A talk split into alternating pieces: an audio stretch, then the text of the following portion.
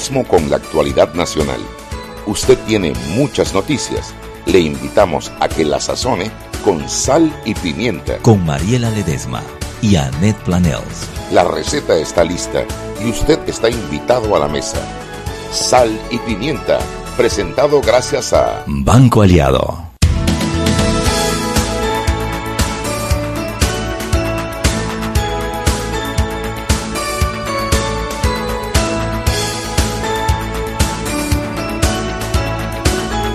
Y buenas tardes, bienvenidos a Sal, Sal, y Pimienta, programa para gente con criterio. Hoy, martes 3 de julio, eh, mi amiga Mariela está camino de El Valle, todavía está haciendo de, de, guía turístico para su compañero, para el compañero de Gabo, que viene de visita de Colombia, a quien les mandamos muchos saludos, que dice que la pasaron divino en, en el Valle, que comieron, que eh, hicieron actividades y ahora vienen en caravana laboral por el puente centenario.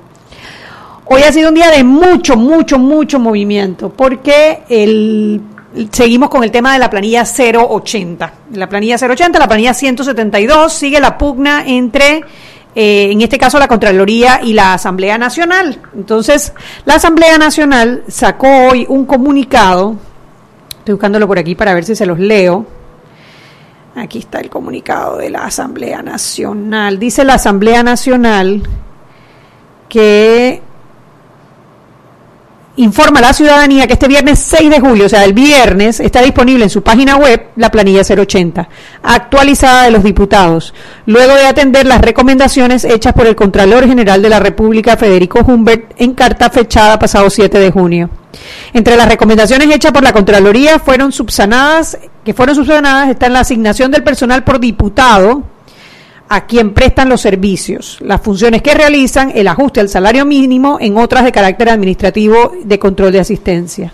La Asamblea Nacional también informa que en los próximos días se iniciará un amplio proceso de discusión y consultas entre los distintos sectores organizados del país para debatir y consensuar propuestas que generen reformas al reglamento interno con miras a implementar mecanismos que permitan más transparencia en el primer órgano de Estado. Nosotros nos ponemos muy contentos con esta noticia porque esto parece indicar que la campaña de publica tu planilla, publica en su planilla, está empezando a tener, a tener un impacto. Fuimos y revisamos la famosa nota a la que se refiere la noticia o, la, o el comunicado de la Asamblea. Eh, si me dan dos minutitos se lo, lo consigo, aquí está. Ya tenemos a la gente de la prensa. Bueno, vamos con la gente de la prensa y enseguida les leo el comunicado de la eh, de la Contraloría. Aquí Anet, ¿y quién está por allá? Malú Mendoza. Hola Malú, ¿cómo estás? Muy bien. ¿Cómo está Kat? Kat está muy bien, eh, dentro de un rato pasea, así que va a estar mucho más feliz todavía. Él pasea después de la, de la llamada de la prensa a Sal y Pimienta. Ya sabe cuando está la llamada de, ah, de Sal y Pimienta y, y, luego ya sabe que entonces viene el paseo. Ay, qué bueno. Es que saben cantidad. con algo positivo. Todo es refuerzo positivo. Así mismo, es si él se queda tranquilito mientras estás al aire, entonces tú lo llevas a pasear. Ella se queda tranquilita, así que no hay ella, problema. Ella. Ay, qué belleza. Cuéntanos, Malú, ¿qué, ¿qué, ha sido lo más leído en el día de hoy en la prensa? Bueno, eh, entre lo más leído de, de prensa.com y de nuestra eh, versión, nuestra versión impresa, pues esa noticia que vimos eh, tem más temprano eh, sobre la planilla 172, una mucama de la ex presidenta Mireya Moscoso brindaba con consultoría al diputado Leandro Ávila, el que es actual vicepresidente de la Asamblea Nacional.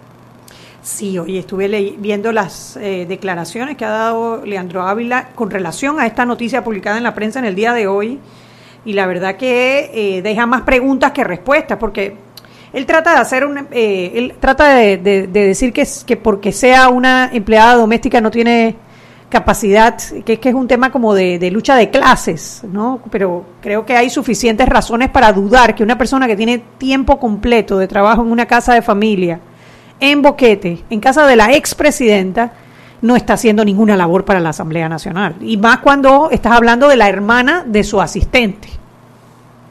Como sabes, Anet, cuando uno brinda una asesoría, uno rinde un informe, uno eh, pone cantidad de horas que se ha dedicado a hacer el, el proyecto o la propuesta eh, a la cual uno está eh, asesorando, etcétera. Entonces, eh, tenemos ahí, en esa nota incluimos las declaraciones del diputado Ávila, eh, y esa planilla está pagada con fondos de la partida 172. Es la planilla 172, la de contratos por servicios profesionales. Correcto.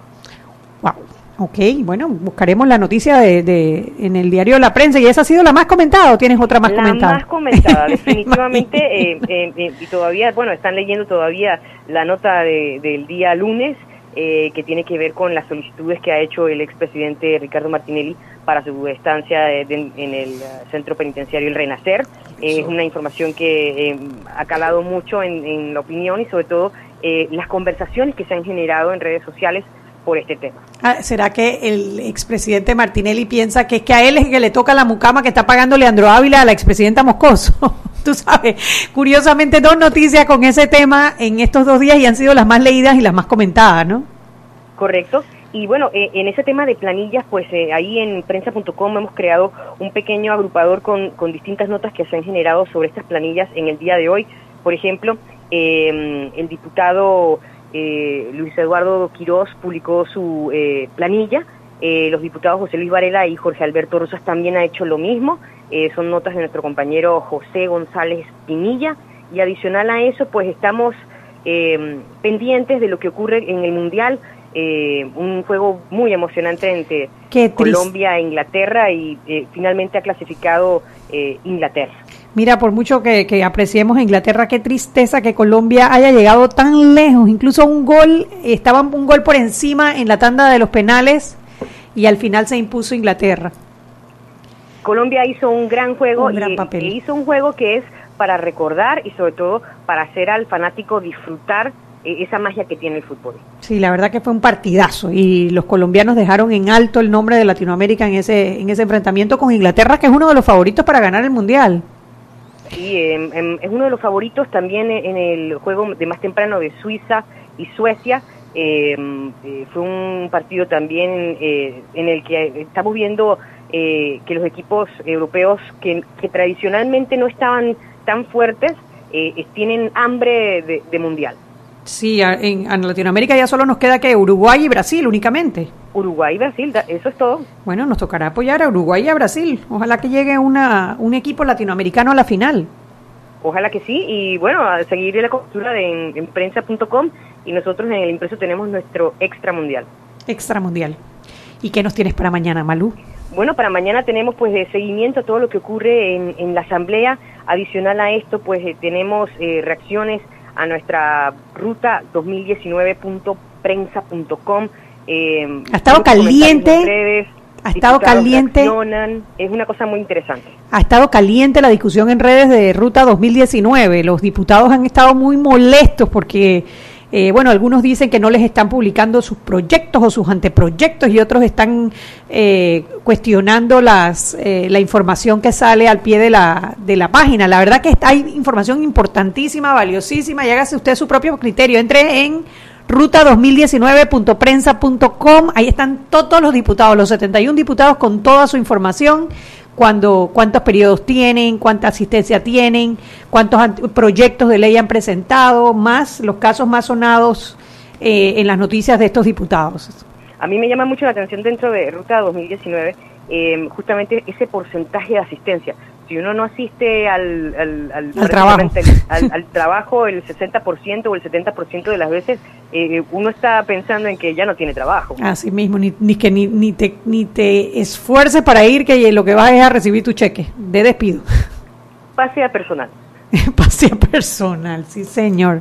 Pero ellos se dan el lujo de sí, de tener asistencias bajísimas. ¿Sale quién es el diputado con más, más ausencias?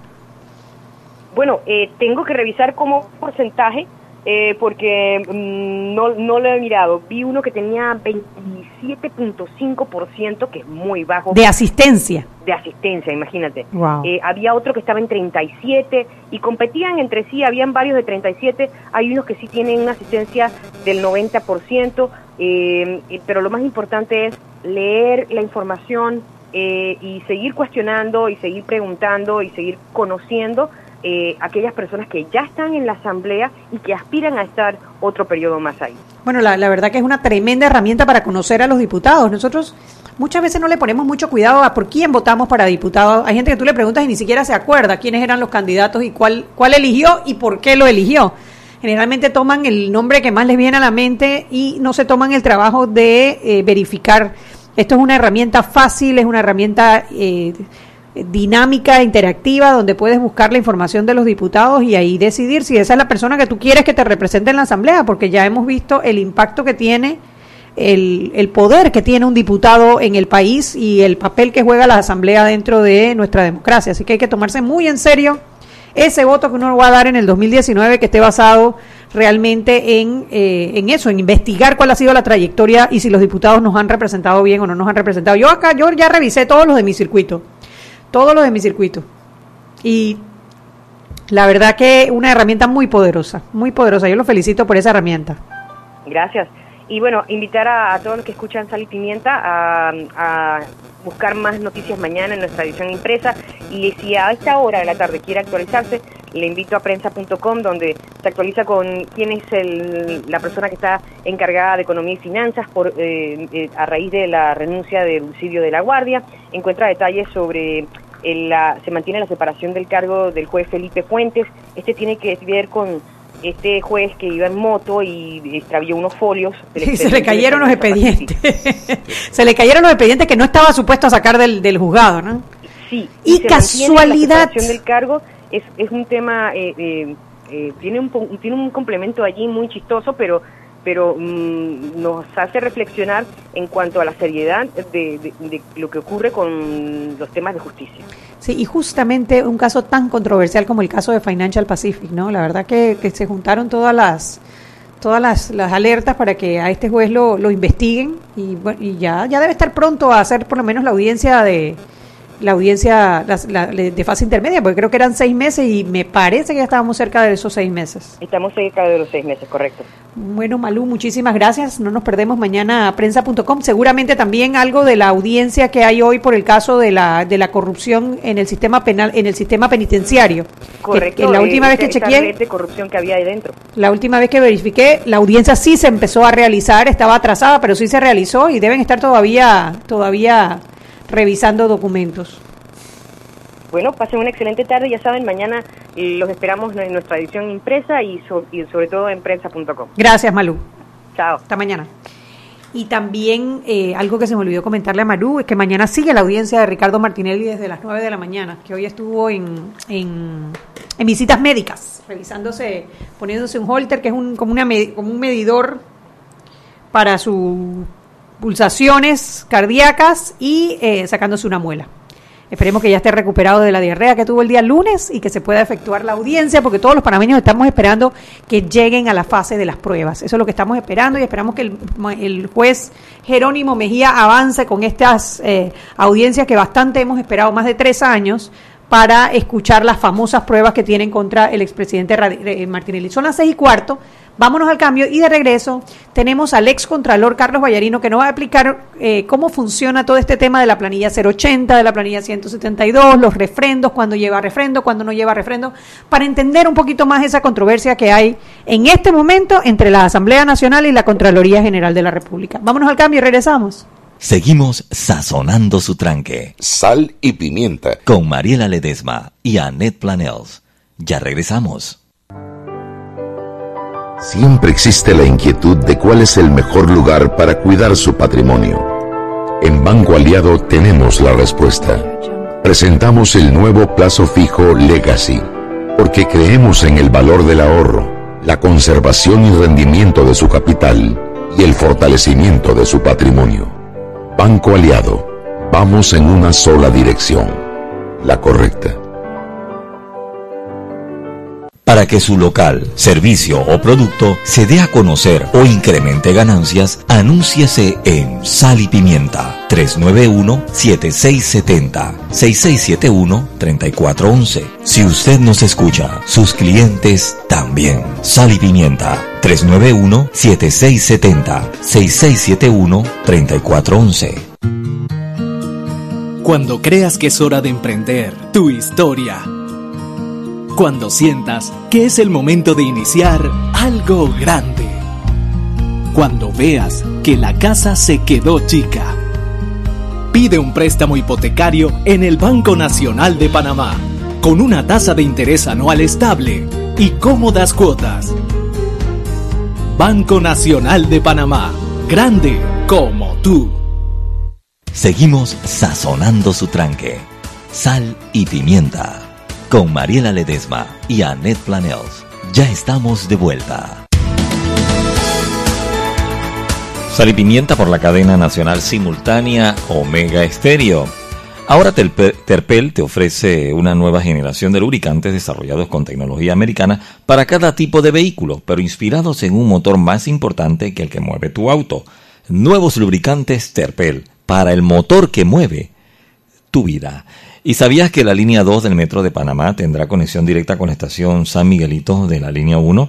Esta nueva línea se extenderá por medio de un viaducto elevado hacia el sector este de la ciudad siguiendo la avenida Domingo Díaz y la carretera panamericana. Pasará por la variada 24 de diciembre hasta Nuevo Tocumen, donde quedarán ubicadas las instalaciones de patio y talleres de la línea 2 del Metro de Panamá. Continuamos con más aquí en Sal y Pimienta.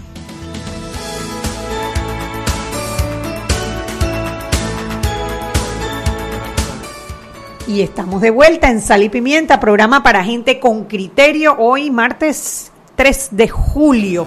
Hoy también eh, ordenaron la detención de Rafael Correa en Ecuador, el expresidente de Ecuador, que si recuerdan, el expresidente de Ecuador, el vicepresidente era Lenín, que es el que está ahora de presidente, pero ellos sí iniciaron una serie de investigaciones de corrupción y hoy salió una orden de detención contra Rafael Correa, expresidente de Ecuador, sumándose a una larga lista de expresidentes que están detenidos, entre los cuales está nuestro expresidente Ricardo Martinelli, está también Lula, Ignacio Lula da Silva en Brasil, está, eh, bueno, en Perú estuvo Ollanta Humala, él salió, pero todavía lo están investigando, hay una orden de detención contra Santiago, eh, contra Alejandro Toledo en Perú, y también hay orden de captura al expresidente de El Salvador, eh, Mauricio Funes, y también está Otto Pérez Molina de Guatemala, que también está preso. O sea, es una gran cantidad de expresidentes en Latinoamérica que están en este momento enfrentando la justicia y otros que seguramente vendrán.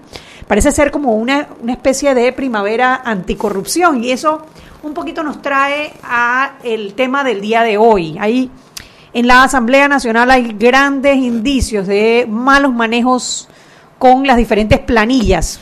Eh, la planilla 080, que es la planilla de eh, personas que trabajan para los diputados, eh, planillas regulares de personas que trabajan para los diputados, y de la 172, que es una planilla de servicios profesionales. Esa es por contratos, por servicios profesionales también que se les da a los diferentes diputados. Entonces queríamos, eh, invitamos al ex contralor Carlos Vallarino para que nos explique un poquito cómo funciona esto de las planillas y qué papel juegan no solamente la Asamblea Nacional, sino el Ministerio de Economía y Finanzas y la Contraloría General de la República en la aprobación o no aprobación de estas planillas. Así que bienvenido, Carlos Vallarino, gracias por aceptar la invitación. Así es, siempre aquí a la orden. Un saludo a los amigos Radio Escucha de Sal y Pimienta y a Mariela Ledesma, que está de viaje, me dieron. Mariela, Mariela anda paseando, anda paseando con Gabo y un amigo que vino ah, de Colombia. Claro, que coge su aire. Ah, hoy se le ha pasado más rico los cuentos, son, yo creo que vamos a tener varios días de cuentos de Mariela y sus viajes con estos dos muchachos, ¿no? Sí, ahí, definitivamente que pareciera como en la región hay un tema de, de una primavera anticorrupción, definitivo, porque hay muchos presidentes, el que no está detenido está en investigación, hay otros que no están detenidos pero que están en investigación. Así que esto, bueno, eso es, eso es importante porque así ya se está viendo pues que están funcionando los órganos judiciales, están tomando cierta independencia y que la impunidad no es la que eh, campea pues en toda la región y eso es positivo pues para las sociedades, para que también creen dentro de las culturas los ciudadanos sepan a quién van a elegir, no solamente los diputados, que estamos hablando de diputados, también de presidentes. Por supuesto. Porque lo que pasó aquí con las con el presidente Martinelli, las atrocidades que se cometieron en ese tiempo, porque no tiene otro nombre que atrocidades, esto realmente eh, no tienen antecedentes. en la historia de la República no, no, no conocemos nada que haya pasado de esa manera eh, bueno, el derroche, el despilfarro, el peculado, la malversación de fondos y bienes públicos. Bueno, toda esa historia ya la Llegó un momento que no había... Y el abuso de los derechos humanos también, que era otra cosa. está detenido en este momento. había un momento que no había piedra que no levantaran, que no hubiese un caso de corrupción, no había institución. Sí, donde se movía uno es como una cristalería, donde se mueve uno rompe un vidrio. como un elefante, una cristalería, sí. sí. Ahora, ¿será, y una pregunta general antes de entrar al tema de fondo, ¿será que eh, todos estos países de Latinoamérica que hoy están procesando expresidentes, ¿será que esa corrupción viene de ahora o es que ahora somos más conscientes de perseguir esa corrupción? Olvidándonos del caso de Panamá, que lo del caso de Panamá yo coincido que lo que pasó en el periodo pasado no tiene... Es más, en las comparaciones con otros países nosotros ya la sobrepasamos, no nosotros, él la sobrepasó en comparación con otros presidentes, no, no ha habido tanta corrupción, la magnitud de, la corrupción en ese periodo no ha sido, no es comparable con ninguna de las otras que hemos visto. Los otros son contratitos, son una, una obra, pero esto fue masivo. Ahí no, hubo institución ni ministro que se, se salvara, ni director de entidad. Todos presos, unos salen, otros entran, pero eh, por ahí van.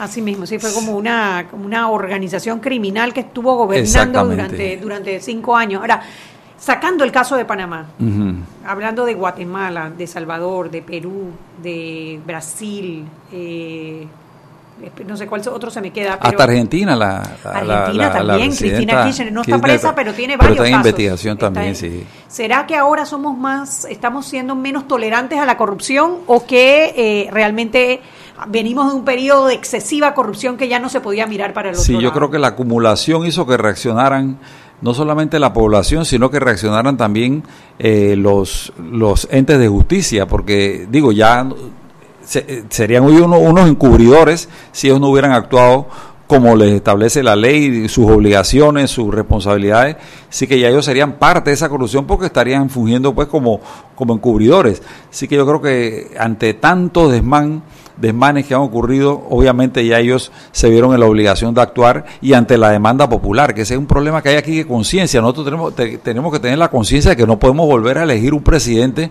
que cometa esas atrocidades que se cometieron en la época de Martinelli. Eso no puede volver a pasar aquí. Robó, pero hizo. sí, los otros, bueno, han cometido errores y todo lo demás, pero de verdad que yo no he visto de, en esa magnitud y tantas irregularidades, y no solamente eso, sino hasta hasta temas de, de personas, de, fallecidos, de crímenes, el tema de Bocas del Toro, el tema, por ejemplo, de Colón, el tema de la comarca Nove, el tema de San Félix. Eso fueron buenos. sí, les tiraron las Fuerzas Armadas ahí, el Senan, el Senafrón, la Policía Nacional, el SPI, todos se los tiraron y, y, como decimos en, en en lenguaje vernacular a punta de plomo lo reprimieron y, encontramos el poco de fallecidos y otros con las vistas perdidas. O sea, fue una fue un, periodo pero oscuro, oscuro de la nacionalidad panameña que ojalá no la volvamos a repetir más nunca, ¿no?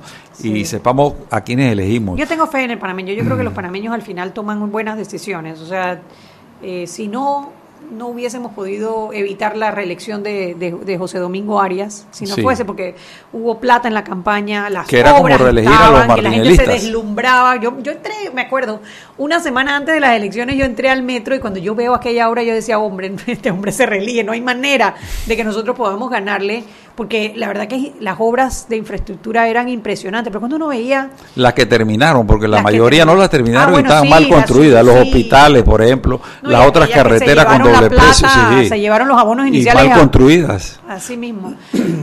Pero al final la destrucción de las instituciones que nos va a tocar años de años, eso no lo van a resolver ahora, eso nos va a tocar años de años de poder reconstruir la justicia. Eso fue fatal, sí, lo de la justicia fue fatal porque, perdón, porque tenemos que a mí me impresionó mucho lo que pasó en el Ministerio Público. En el Ministerio Público jamás en la historia, digo, se creó una inestabilidad horrible porque existieron, hubo cuatro procuradores, cuatro procuradores en un, periodo, o sea que salía un promedio de, de año y, tres meses, por decir algún cálculo así eh, rápido. Entonces, esto no puede ser. Usted sabe la inestabilidad que se crea en, la, en una institución de esa magnitud y en y la secuela que crea en los otros órganos de, como le digo, de justicia. Cuatro, procuradores a la, a la licenciada Matilde, la, sacaron de una vez, enseguida vino Bonici, después vino Ayuprado y después vino la señora Belfon. La señora Belfon Cuatro procuradores en, un periodo eh, de, gobierno, sí, un periodo de gobierno. Eh, impresionante. Eh, fue impresionante. A mí eso me, Y en Contraloría también entiendo que hubo un problema de mucha gente que sacaron, de gente que era valiosa. bueno, partiendo por los censos, ¿no? Partiendo por los censos. Los censos se dejaron todos planificados, la gente contratada, el Banco Mundial con buena supervisión, el BID, todo esto que supervisan este aspecto técnico. E inmediatamente cuando llegaron, bueno, deshicieron eso, nombraron personas que que realmente en su mayoría era por, por, aspectos políticos, encuestadores, supervisores, la planificación que se hizo se rompió y decían así abiertamente, no, lo que pasa es que hacer un censo es, eso es fácil, eso no es ningún problema. no tenían la menor idea, exactamente la menor idea de la, de la complejidad y, lo, y, la profundidad técnica de, de hacer un censo nacional. Y en consecuencia, pues al final se hizo el censo y no sirvió para nada. Tuvieron que volver a revisarlo, a corregirlo y todavía tenemos alguna secuela de eso porque lo que hay alguna, en algunos temas ahí en las cifras que muestran en Panamá en cifras, algunas son estimaciones, así que, pero bueno. Y, ahora viene un censo nuevo, ¿no? Viene el, censo, sí, en el 2020 es el nuevo censo, así que el nuevo gobierno cuando entra ya debe tener un avance pues porque sale en el 2019, así que el que viene, el contralor que viene, bueno, sí, porque el porque Instituto, entraría el, primero de enero del 2020, precisamente, entraría el nuevo contralor. Sí, y entonces ya en diciembre del 2020 que sería el censo. Sí, cierto que ellos entran entrando y eso, eso hay que planificarlo no con, con, un año de antelación, eso hay que planificarlo con varios años de antelación, porque eso hay que levantar toda una todo una todo lo que es una un levantamiento territorial eh, nombrar encuestadores, cálculos demográficos, en fin, es una cosa bien profunda. Bueno. Así que yendo al tema. De las planillas. sí, el tema de las planillas. Sí, a ver si comprendemos, porque una de las cosas que salen mucho en redes dice que todas las instituciones tienen planillas Eso es cierto. Y todas las instituciones tienen planillas 172. Eso es cierto. Mire, el tema de, las de la 080 y de la 172 y otras planillas más, porque esas no son las la, única partida. Sí. La 4, creo que la 001, bueno, es la, la planilla de, de salario fijo, ¿no? Que es de aquellos pues que que trabajan permanentemente y están en carrera administrativa, etcétera. Pero esa planilla realmente, el problema ahí básicamente es que cumplan con su obligación conforme la ley. Si no cumplen, definitivamente que no están eh, apegados a la ley y hay un, primero habría una objeción de, carácter legal y segundo si hay un manejo mal manejo en cuanto al fondo público pues que se le está los emolumentos que se le está pagando. Por ejemplo usted no puede nombrar a una persona que le dé servicios legales si esa persona no tiene idoneidad de abogado entonces, es como esa, el caso que hoy se estaba mencionando. Usted no puede nombrar un asesor, por ejemplo, en materia de ingeniería, si la persona no es idónea, no, no tiene un, no es un ingeniero titulado, cosas de ese tipo. Estas cosas vienen, me imagino, que con las descripciones del puesto. Me imagino que hay un manual de descripciones del puesto en el gobierno. Donde y, más, y más que un manual de descripciones, eh, lo dice la ley, la ley de, de, de eh, eh ¿cómo le digo?, de desarrollo de esa o, o, o de llevar adelante esa profesión. Por ejemplo, el contador público autorizado, nadie puede ejercer la contaduría pública eh, si no tiene un, título universitario y si no tiene una licencia de contador público autorizado, así como la idoneidad así de los abogados y así la de los médicos. Nadie puede, aunque han nombrado, nombrado médicos, ya que ya lo sabemos, ¿no? en el periodo panameñista ya, vemos un diputado que era que era nombrado como médico y, y realmente nunca tenía nunca tuvo la idoneidad. Entonces esos son los casos eh, de ese punto de vista, pero aquí el ¿Cuál tema... Es la diferencia, ¿Cuál es la diferencia entre la 080, por ejemplo, y la 001 que mencionó de planilla permanente? ¿Cuál sí, la, 080 y la, y la 001, la, me dijo, o la, o la 172. y, no, la, la, 172 es de contratos de servicios profesionales por seis meses, eso más o menos, pero cuando hablan de la 080 o hablan de la 001, ¿cuál es la diferencia entre ambas? esa es buena pregunta. Mire, lo que pasa es que hay grupos de gastos. Eh, los gastos que tienen relación por ejemplo, con lo que son servicios que prestan personas, eh, eso se llaman servicios personales. Y dentro de ellos está la 001 que le mencionaba, está la 002, está la, la de gasto de representación, en fin, toda una lista de, de, tipos de contrataciones. Entonces se llega a la 080 porque la 080, si mal no recuerdo, es la última codificación que hay. Que pone que otros, varios. Sí, sí, otros, se llama otros servicios personales. Esta, ahí entran todos los que son nombrados o contratados eh, en esa partida entran todos los que no caben dentro de las otras en las definiciones de las otras partidas así que esta es muy amplia no es muy amplia bueno son las seis y media vámonos al cambio y de regreso vamos a ver un poquito eh, lo de las descripciones de los puestos que fue la otra controversia que se presentó con la 080 vámonos al cambio Roberto Seguimos sazonando su tranque. Sal y pimienta. Con Mariela Ledesma y Annette Planels. Ya regresamos. Siempre existe la inquietud de cuál es el mejor lugar para cuidar su patrimonio. En Banco Aliado tenemos la respuesta. Presentamos el nuevo plazo fijo Legacy, porque creemos en el valor del ahorro, la conservación y rendimiento de su capital y el fortalecimiento de su patrimonio. Banco Aliado, vamos en una sola dirección, la correcta. Y aquí vamos en el metro. Esta señora se acerca al botón de abrir la puerta. Lo va a apretar. Y ahí mismo le cae el central. Claro, que tenga paciencia. Hay que esperar a que se encienda la luz verde. Seguimos acá en la estación del metro. Aquí viene este. Se está acercando al botón rojo de frenado de urgencia. ¿Qué hace? Lo va a apretar. Muy mal, muy mal. Y muy bien la intervención del árbitro. A este le sacan la roja. Y mira a este. Se va a bajar a los rieles. ¡Qué locura! ¡Qué locura! No, no, no. Roja clarita. ¿Cómo se va a bajar a los rieles? Fuera de juego, señor. Sigue las reglas de comportamiento del metro. Son para tu seguridad y para que el metro siga avanzando como te lo mereces. Metro de Panamá. Lo bueno avanza. Seguimos sazonando su tranque. Sal y pimienta. Con Mariela Ledesma y Annette Planels. Ya estamos de vuelta. Sal y Pimienta por la cadena nacional simultánea Omega Estéreo. Recuerde que usted nos puede escuchar en los 107.3 y 107.5 de costa a costa, frontera a frontera. Canal 856 para las personas que tienen el sistema de cable onda, entrando a nuestra página web www.omegastereo.com. Dos opciones en la parte superior del lado derecho, ver y escuchar o simplemente escuchar Sal y Pimienta. Si eres usuario de Movistar con un plan prepago o pospago y acceso a la red LTE, solo tienes que descargar la app Movistar Play desde Google Play o App Store. La transmisión será totalmente gratuita, sin costos adicionales y sin consumir tu data. Movistar es diferente. Ahora Terpel te ofrece una nueva generación de lubricantes desarrollados con tecnología americana para cada tipo de vehículo, pero inspirados en un motor más importante que el que mueve tu auto. Nuevos lubricantes Terpel para el motor que mueve tu vida. Continuamos con más aquí en Sal y Pimienta.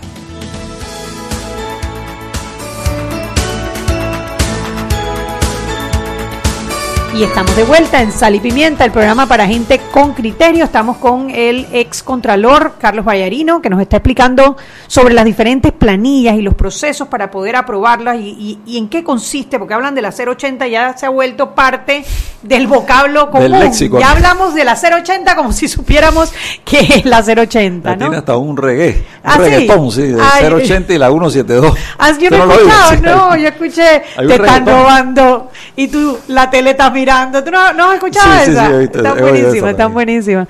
Y yo creo que eso es lo que nos previene de, agarrarnos a tiro en la calle. Y es la, la creatividad de, la gente de tomarse jocosamente. las cosas jocosamente. Pero bueno, hablábamos de la 080, que es una planilla eh, de servicios especiales, pero planilla, o sea, con seguro social, seguro educativo, etcétera. Sí, debe ser así. Ahora, dentro de esa planilla 080, la descripción del puesto nosotros vimos que la que publicó la Asamblea solo tenía tres descripciones. Ser, eh, promotores comunitarios, promotores deportivos y promotores culturales. Y en las declaraciones, Ana Matilde Gómez, cuando ella publicó su planilla, creo que eran cinco o seis personas, ella publicaba en su página web una descripción distinta. Por ejemplo, ella tenía un asesor legal en, en políticas públicas, tenía un asesor legal, creo que era de Derechos Humanos, pagado con la 080, una dos secretarias y un asistente de comunicaciones o un director de comunicaciones. Pero una de las cosas que ella decía es que ella en, en varias ocasiones le había dicho a la administración de la Asamblea que le corrigiera la descripción del cargo porque no correspondía al servicio que estaban prestando estas personas. Sí. Y en ese momento le dijeron, no, solamente puedes utilizar una de estas tres descripciones, promotor comunitario, promotor deportivo y promotor ¿Hay alguna limitante para las descripciones de puestos? Bueno, esa, esa, esa contratación sería un error, pero no es nada doloso ni es nada, eh, ¿qué le puedo decir? De que haya un peculado, una cosa, un supuesto porque lo hay nada de este tipo. ¿Por qué? Porque aquí en el fondo lo que hay que ver también es si la persona ha prestado el servicio, porque si usted contrata a un abogado y, le va a abrir un servicio y lo ubica en la 080, bueno, es un error que puede ser subsanado también. Es un tema de clasificación. Sí, es un tema más que nada administrativo y de organización institucional, pero ya cuando entra en el manejo del fondo, eh, si esa persona está prestando su servicio y se le está pagando bien por ese servicio prestado, eh, con idoneidad y todo lo demás, entonces está recibiendo un, emolumento correctamente apegado a la ley. Desde ese punto de vista, el contrato pues puede ser que está mal cargado a la partida porque no tiene la clasificación adecuada, pero eso es subsanable haciendo traslado de partida para la partida correspondiente, en fin, hay múltiples formas de cómo hacerlo.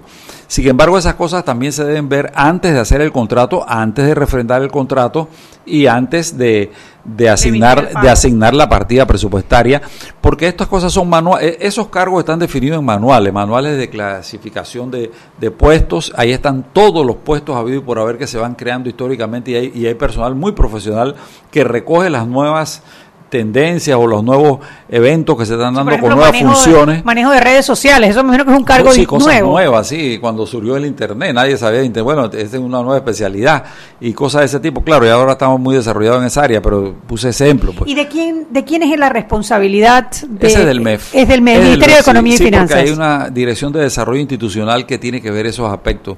Ahí hay una, esa dirección tiene que ver con el manual de organización del Estado también, ahí en cuanto a establecer claramente según la ley, la constitución, las funciones de cada dirección, su organización, su organigrama, eh, aprobarlos y todo lo demás. Eh, y eso es al momento en que se presenta el presupuesto del año en eso es en cualquier momento, ¿no? Lo que pasa es que obviamente todas las instituciones ya tienen uno, un, ¿qué le puedo decir? Una organización establecida y esa organización es la que está vigente, pero si se modifica es el MEF el que tiene que participar en, ese examen pues de lo que están haciendo para ver si es viable o no, ¿no?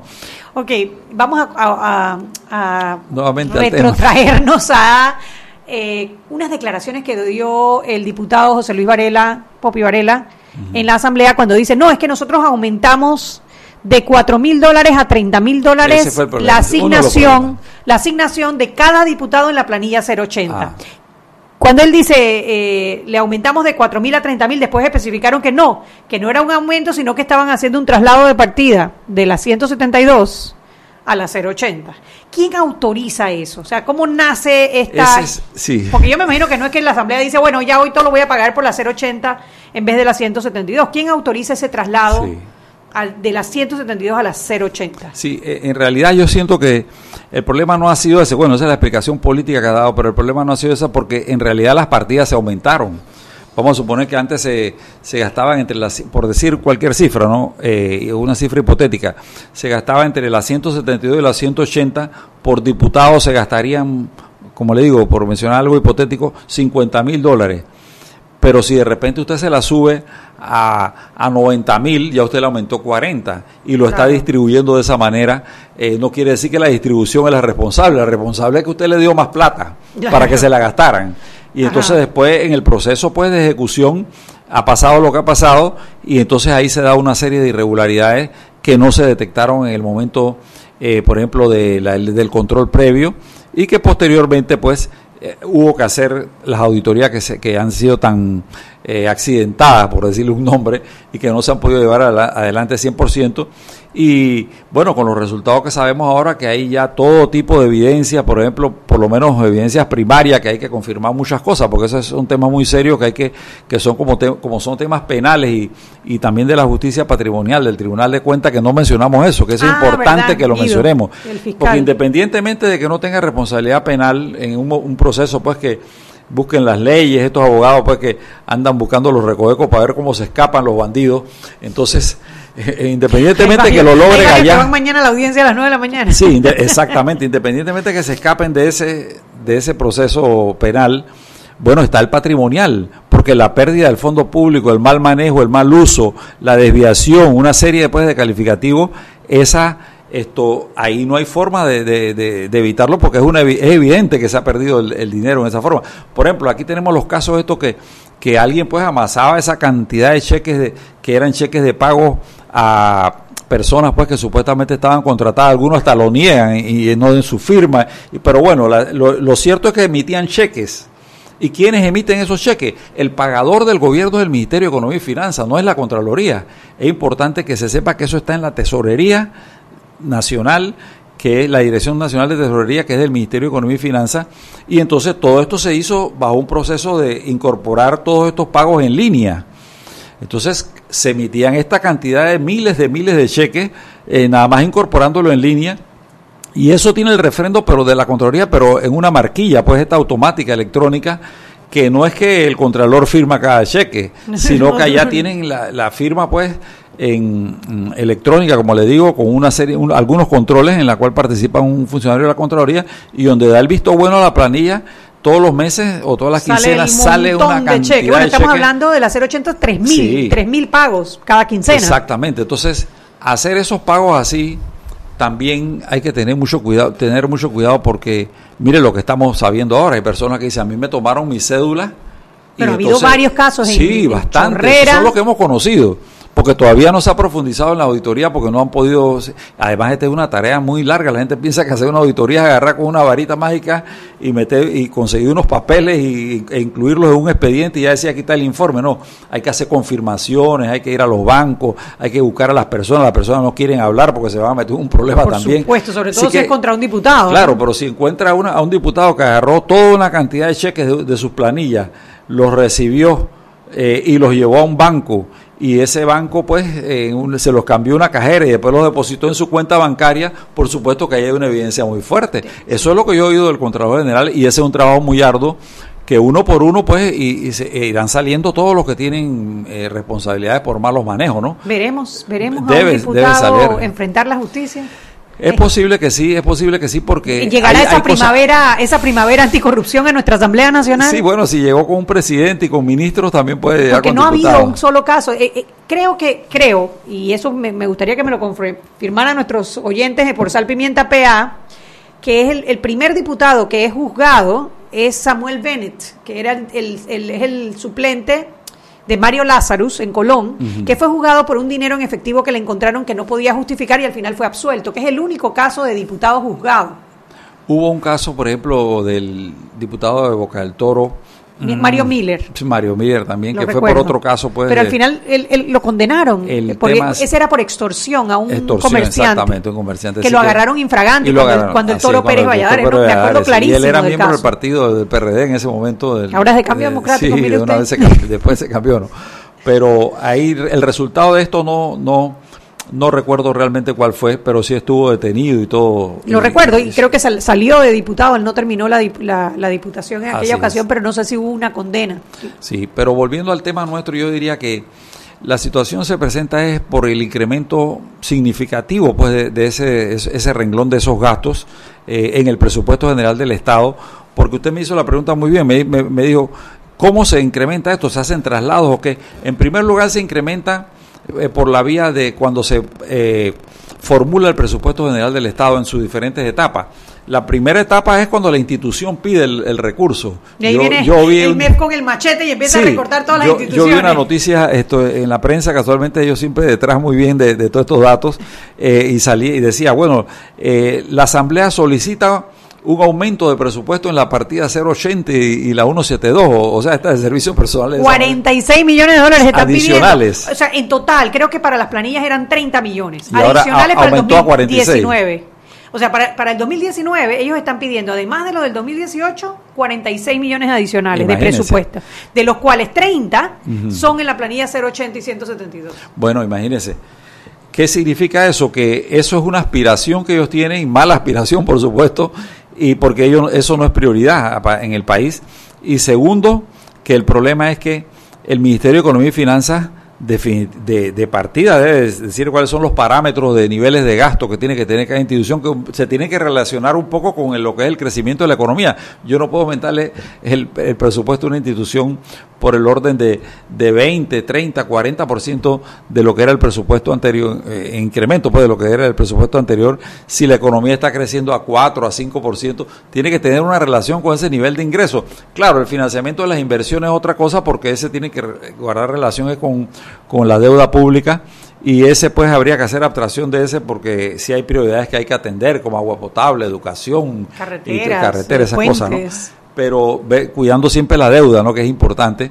Sí que esa sería una política sana, pero aumentarle eso, la solicitud no implica que ya se la tienen que entregar el, la partida, sino que eso se formula el presupuesto, se hace una primera vista presupuestaria con todas las instituciones, incluyendo la Asamblea, y se les dice que no se puede, que eh, incluso que le van a recortar lo anterior, y posteriormente usted se encuentra que eso tiene que ir cuando se formula al Consejo de Gabinete donde está el presidente de, la República y ahí se aprueba. En Consejo de Gabinete. En Consejo de Gabinete la primera aprobación formal. Bueno, son las 6.45, vámonos al cambio y de regreso seguimos con el último bloque de la entrevista a Carlos Vallarino. Seguimos sazonando su tranque. Sal y pimienta. Con Mariela Ledesma y Annette Planels. Ya regresamos. Para que su local, servicio o producto se dé a conocer o incremente ganancias, anúnciase en Sal y Pimienta 391-7670-6671-3411. Si usted nos escucha, sus clientes también. Sal y Pimienta 391-7670-6671-3411. Siempre existe la inquietud de cuál es el mejor lugar para cuidar su patrimonio. En Banco Aliado tenemos la respuesta. Presentamos el nuevo plazo fijo Legacy, porque creemos en el valor del ahorro, la conservación y rendimiento de su capital y el fortalecimiento de su patrimonio. Banco Aliado, vamos en una sola dirección, la correcta. Seguimos sazonando su tranque. Sal y pimienta. Con Mariela Ledesma y Annette Planels. Ya estamos de vuelta.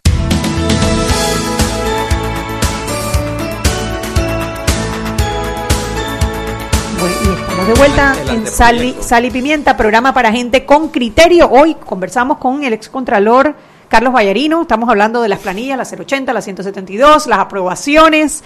Y bueno, a ver, eh, yo quisiera ver si en este bloque nos enfocamos un poco en, eh, en, en, en qué va a pasar ahora. ¿Qué va a pasar ahora? ¿Qué pasa? Contralor inició, eh, entregó unas auditorías de las de los traslados a las juntas comunales del periodo pasado, que son como 400 millones de dólares. Eso está ahora mismo en el Ministerio Público y el Ministerio Público pues tiene que eh, abrir esa investigación, está esperando que el juzgado le abra esa investigación. Aparte de eso, el Contralor suspendió el refrendo de la planilla 172 desde Sí. enero a la fecha de más de 2.000 empleados, 2.000 empleados de contratos por servicios profesionales.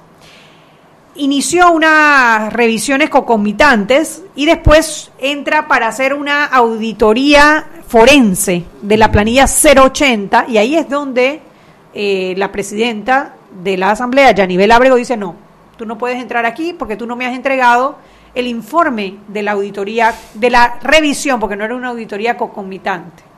Eso está en la Corte, eso hablamos la vez pasada. que- y que la no- Corte no detuvo la auditoría. No Digo, la que eso no detiene ninguna auditoría. Pero en- e, de hecho no se ha seguido, o sea, la Contraloría no ha, vol- no ha vuelto a entrar en la, en la Asamblea, tanto que inclusive el personal que estaba dentro de la Asamblea le retiraron toda la información que había y ahí es donde la- el Contralor decide suspender también el, pa- el pago de la 080 y eso ya tiene un mes. Sí. De, hay dos quincenas que no se han pagado de la planilla 080. Sí, esa es una situación bien crítica y bien grave que no se puede admitir en este país. La Contraloría General de la República es el órgano superior de control en materia de, manejo de fondos y de bienes públicos.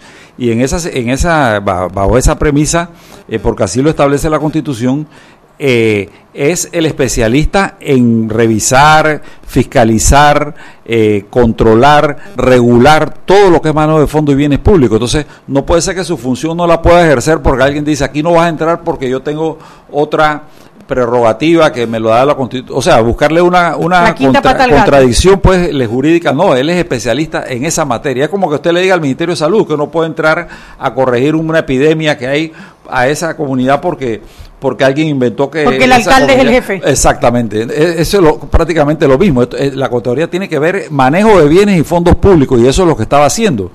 Entonces, claro, si yo no tengo nada indebido, por favor, entren y revisen y díganme quién es el que hizo algo aquí indebido para mandarlo pues a la Procuraduría y mandarlo al, al- al Tribunal de Cuentas para que allá lo procesen y, y, bueno, finalmente emitan una sentencia a favor o en contra. Pero yo sí quiero que mi institución, que yo, porque es que esta institución como la Asamblea maneja un presupuesto pero enorme, ¿no? Entonces estos presupuestos enormes esto no puede ser que la persona que lo está examinando diga que no me van a auditar. Claro. Ahora, ya ella negó, entiendo ahí en su discurso que ella no ha, ella no ha impedido, sino que...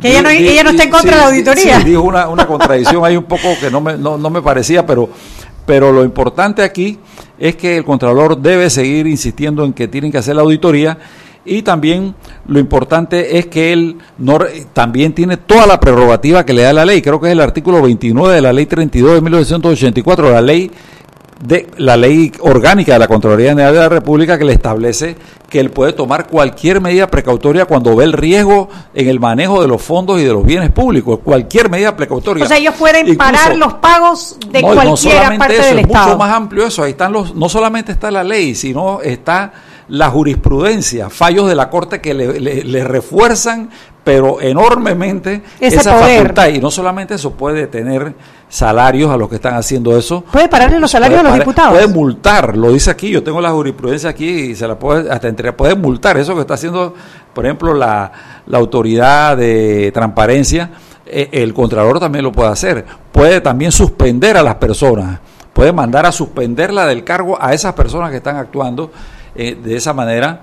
Esto, y otras más, eh, es más, puede cautelarle los bienes, puede cautelarle los fondos de ellos personales y todo lo- toda esa prerrogativa tiene, La tiene la sí que ese poder tienen que usarlo porque es que está defen- defendiendo, te estaría defendiendo eh, los intereses de la nación, los intereses de la población, que son los, los fondos y los bienes que, que se han puesto en mano para administrarlo de alguien y, lo, y no están cumpliendo pues con lo que le establece la ley. Una de las declaraciones que han dado los diputados era es, an- antes de la, de la toma de posesión de la nueva del nuevo periodo de la Asamblea Nacional es que al al, al controlar ellos la junta directiva ya ahora sí total, porque antes era la presidenta era CD, Cambio Democrático, y los dos vicepresidentes eran panameñistas, ahora la presidenta es CD y los dos vicepresidentes son eh, PRD, que al controlar ellos la junta directiva de la Asamblea, ellos pueden aprobar por insistencia los pagos que la Contraloría tiene suspendidos. Eso es bien importante que me lo haya preguntado porque esto, eh, la Contraloría tiene muchas facultades que pasan por encima de eso. Les voy a decir cuál es. Aquí aquí le voy a leer lo que dice el artículo 77 y toma y nota el que quiere verificarlo. El, artículo 77 de la ley 32 de 8 de noviembre de 1984, la ley orgánica de la Contraloría General, establece así.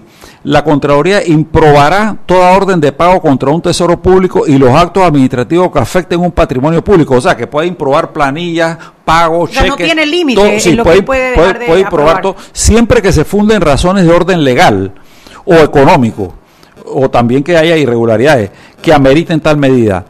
En caso de que el funcionario u organismo que emitió la orden de pago, en este caso pues la presidenta de la Asamblea, o el acto o el director administrativo, no sé cuál será el que emite la orden, o el acto administrativo, insista en el cumplimiento de aquella o de este, ya sea el acto administrativo o el pago, si él insiste, esto, la Contraloría deberá cumplirlos o o, mire, el O es importante. En caso contrario, pedir a la, a la sala de lo contencioso administrativo de la Corte Suprema de Justicia que se pronuncie sobre la viabilidad jurídica del pago o del cumplimiento del acto. Ok, O sea, si yo soy el Contralor General y entonces me, me someten a mí un acto administrativo, el pago de esas planillas que son irregulares y que, y que yo tengo la evidencia pues, de que no cumplen con la, una, una buena, un buen propósito económico ni, ni, ni con la ley, entonces yo lo que hago es, es que la objeto. Pero si me insisten, ya yo tengo en mis manos qué hacer. Ir a la Eh, sala- la sala exactamente. O se la tercera. refrendo con insistencia, por la insistencia, la primera insistencia, porque hay otra insistencia. Entonces, o se lo refrendo por esa insistencia, o en su lugar lo mando a la Corte Suprema de Justicia, que me diga si yo estoy actuando correctamente y si debo proceder a pagar una planilla irregular. Eso es lo que yo creo que en este momento procede. Donde le hagan una, una, una petición de esa naturaleza, él tiene que dirigirse a la Corte Suprema y que sean ellos los que definan. a la sala, a la sala, o sea, a los tres magistrados, que creo que son Zamorano, Fábrega Es la sala contenciosa, y sí. Cecilio Sedalice, creo. Ok, Esa es una primera insistencia, porque hay otra, si se la puedo comentar rápido. Sí. Dice, no obstante lo dispuesto en el, inciso, en el inciso anterior, el funcionario o organismo encargado de emitir el acto, una vez improbado este por la Contraloría, puede someter también la situación planteada al conocimiento del Consejo de Gabinete, la Junta Directiva, el Comité Directivo, el patronato, etcétera, o cualquier otra corporación administrativa que, según el caso, ejerza la máxima autoridad administrativa de la institución, a efecto de que ésta decida si debe insistir o no en la emisión del acto. En esos casos, pues, para resumirlo, porque esto es un poco largo, en esos casos el Contralor tendría que refrendar si ya ellos asumen la responsabilidad, porque la responsabilidad va a ser a favor de los que votaron a favor de eso, de ese acto. eh, y si hay alguna irregularidad ¿no? posteriormente detectada. Pero él tiene primero, yo digo que el sartén sobre el mango, eh, agarrado por el mango, porque a donde le insistan en la primera insistencia, la ya él lo manda a la sala corte. A la sala Entonces ya él dice, bueno, ya yo no puedo hacer nada, porque digo, la corte es el, es la- el pronunciamiento más alto ¿Qué debe en una democracia árbitro? y en un sistema de derecho, ¿no? que debe ser el árbitro en una circunstancia como la que estamos viviendo. Ahora, es. hoy la Asamblea tira este comunicado en donde dice, no, yo voy a cumplir con todo lo que dice la Contraloría. Sin embargo, la Contraloría tiene una carta en donde una de las, eh, uno de los puntos, quizás el más importante, habla de que las funciones tienen que, que ser, o sea, que la planilla 080, además de cumplir con que no puede ser menos de 600 dólares, que tiene que estar detallado a qué diputado es el que corresponde, que, que deben estar la plani- la- las entradas y salidas en, una, en- en un formato donde firme la persona. Eh, bueno, todos los requerimientos, pero que hay uno en particular que dice que el servicio que presta Se tiene que estar de dentro eso y que tiene que estar dentro de las funciones de los diputados. Y yo amarro esto con unas demandas de inconstitucionalidad que presentó la Contraloría el viernes con el magistrado, ex magistrado Molino Mola, en donde está, eh, donde, bueno, pusieron nueve eh, Establece que demandas. esa no es función de los, de los Está diputados. diciendo que eh, los promotores comunitarios, mm, que no es un nombramiento de acuerdo a las funciones de los diputados. ¿no? Sí, bueno. Entonces pareciera que ahí va a haber todavía Sí, mucho más conflicto. Lo que pasa es que en derecho administrativo pues se presume la legalidad del acto cuando se ha procesado, ¿no? Se presume que está la legalidad. Bueno, si hay alguien como en efecto ahora se ha de- demandado la inconstitucionalidad de, de ese, ese, esa contratación porque no responde al, al servicio que deben prestar los diputados conforme la Constitución y la ley.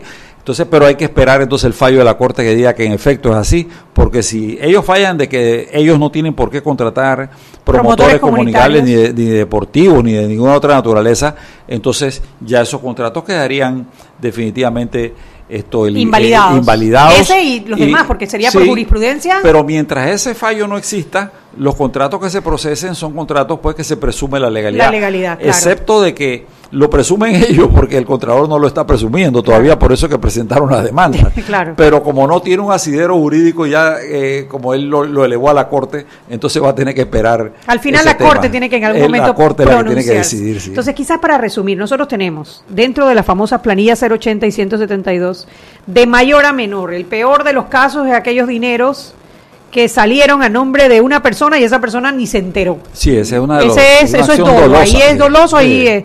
Después viene la cashback, que la persona sí se enteró, le dieron un porcentaje y el resto pasa al diputado. Ese es como quien dice en el segundo nivel de responsabilidad.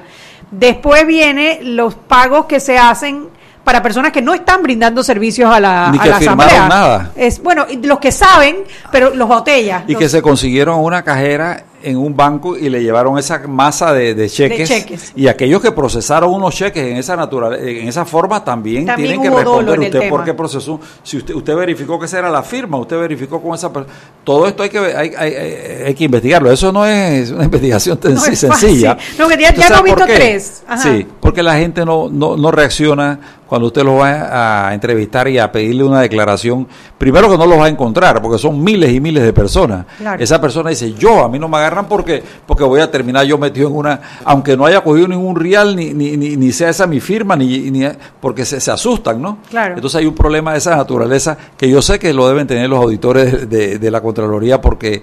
eh, es, es difícil. La gente no- no quiere. Es más, hasta los que han hablado ya terminan huyendo, porque dicen, no, porque ya yo hablé y dije que yo recibí, le di una parte, ya yo soy también cómplice. Claro. Entonces, al ser así, dice, no, yo mejor me pierdo y ya no, no, no me agarre mano. Entonces, ese es un problema que tiene la Contraloría porque en otros casos se ha dado y las personas no las encuentran. no tendría, Tú sabes lo que buscan miles de personas en esa. Eso, No, es muy, esas muy grave. Dios mío, sí, es muy grave. montaña, Ahora, hay unos casos que son muy evidentes. Es en que agarre a alguien una cantidad de cheques, los cambian de una misma cajera, son contratos ficticios, son contratos pues que la gente no ha firmado, que no.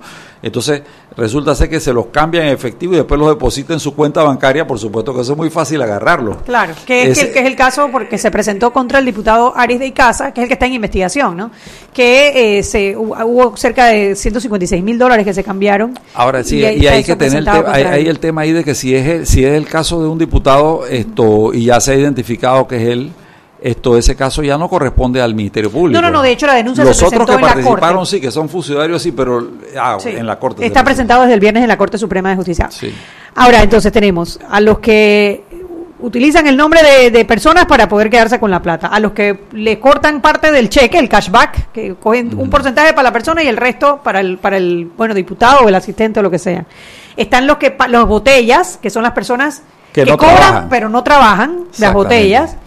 Y están los promotores comunitarios, por decir que son personas que no brindan el servicio para el, la labor legislativa que fueron lo que, que, que tienen los diputados, sino para activismo político para poder tener exacto para como dijo como dijo el diputado firmas. Iván Pinzón Iván Picota perdón en el domingo en el knockout que dice es para porque eso es lo que me mantiene vigente sí. en mi comunidad o sea abiertamente diciendo que están utilizando la planilla de la asamblea para actividades políticas propias de los diputados. Entonces en ese nivel de eh, ah. y hay uno adicional. Ajá, eh, los contratos ficticios.